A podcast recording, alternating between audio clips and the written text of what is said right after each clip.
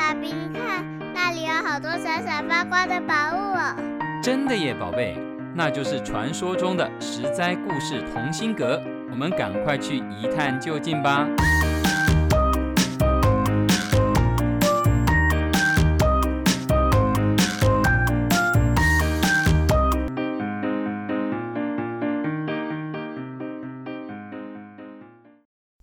亲爱的小朋友们，我是帮故事加一点风味，不会太甜，也不会太淡的微糖姐姐。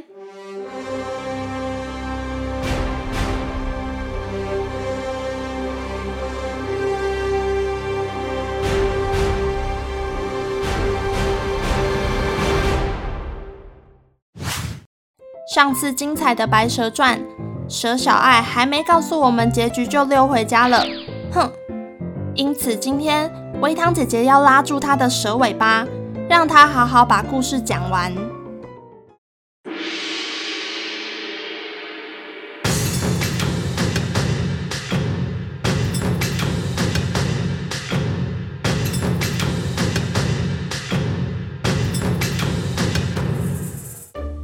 各位小朋友好呀，我是端午节出生的蛇小爱。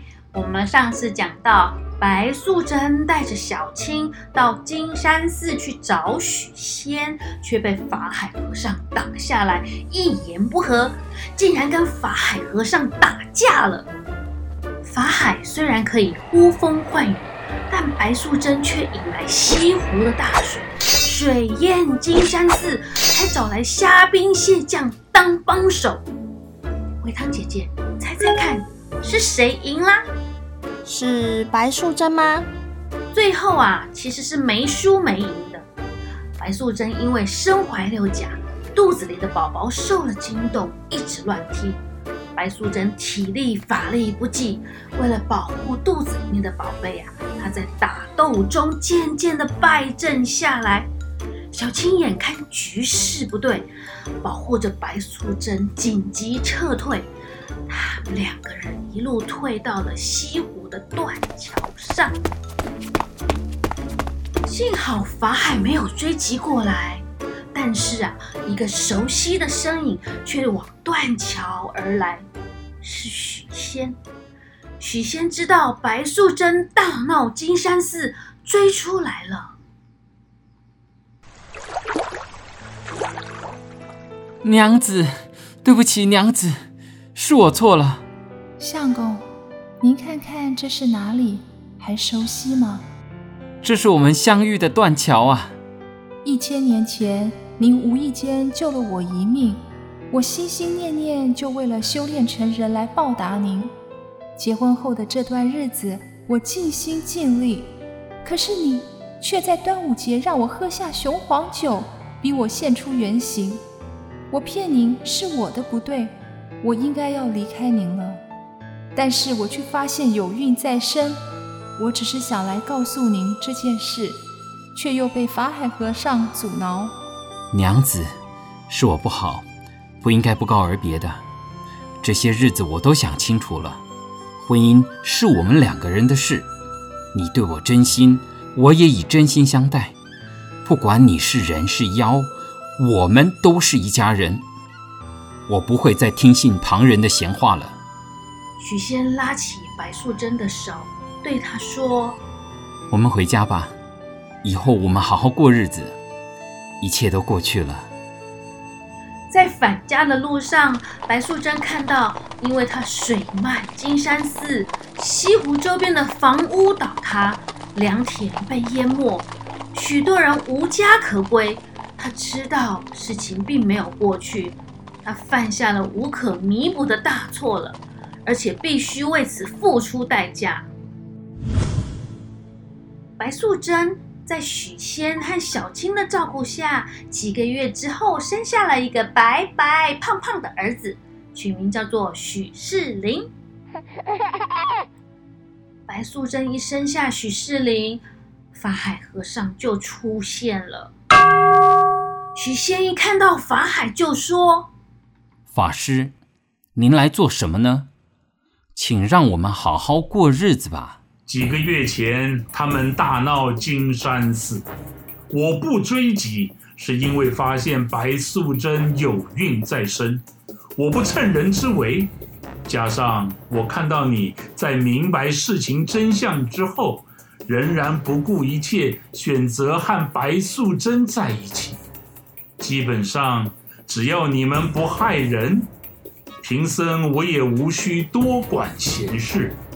只不过，白素贞水漫金山寺，造成西湖溃堤，百姓伤亡惨重。所犯下的错误是不能坐视不管的。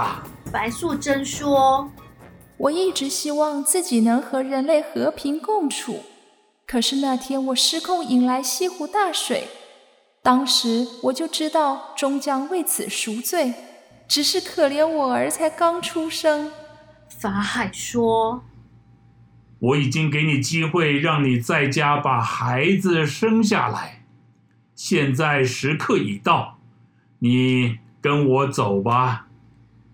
白素贞默默起身，把怀里的小婴儿交给许仙。相公，我有我该负的责任，这孩子就交给您了。你们要去哪里？娘子别走。法师，我家娘子什么时候能回来？法海说。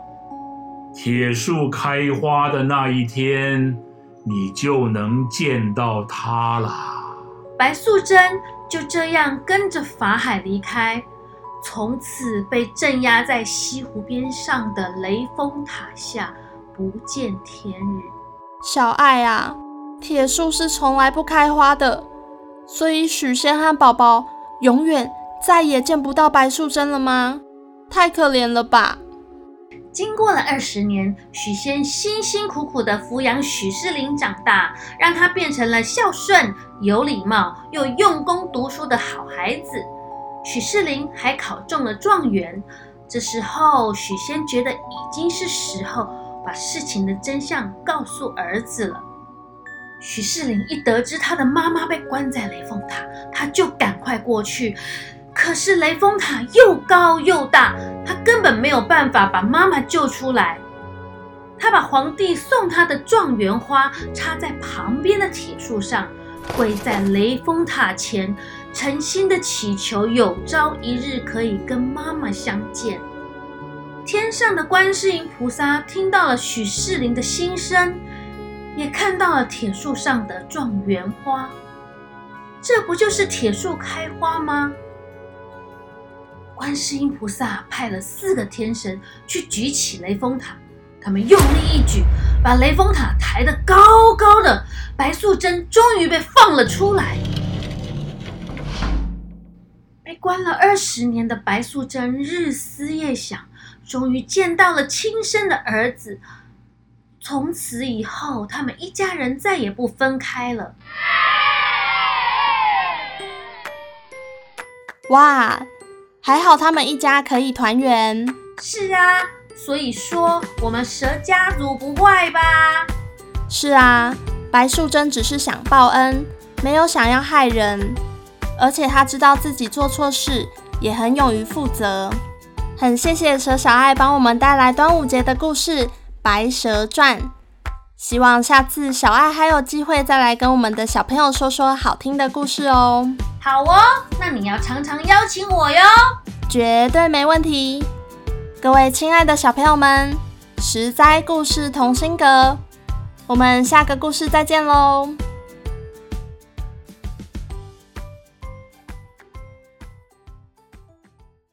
以上由十灾十灾网络教育学院制作播出。